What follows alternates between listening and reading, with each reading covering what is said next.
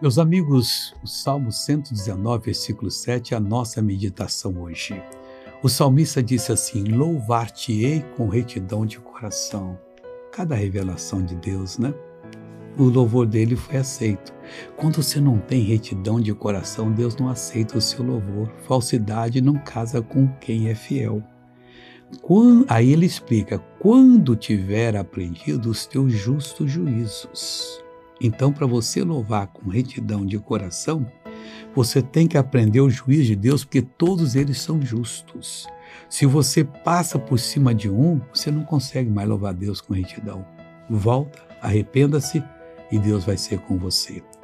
Vamos agora, em nome de Jesus, orar. Pai, muito obrigado. O Senhor dá toda a forma para nós sermos abençoados. Nós vamos louvar a Ti com retidão de coração quando, meu Deus, nós tivermos aprendido os Teus justos juízos. Ensina para nós, Pai, para nós sermos uma verdadeira bênção. Pai, em nome de Jesus, eu mando todo o mal embora dessa pessoa, em nome de Jesus. Deus abençoe.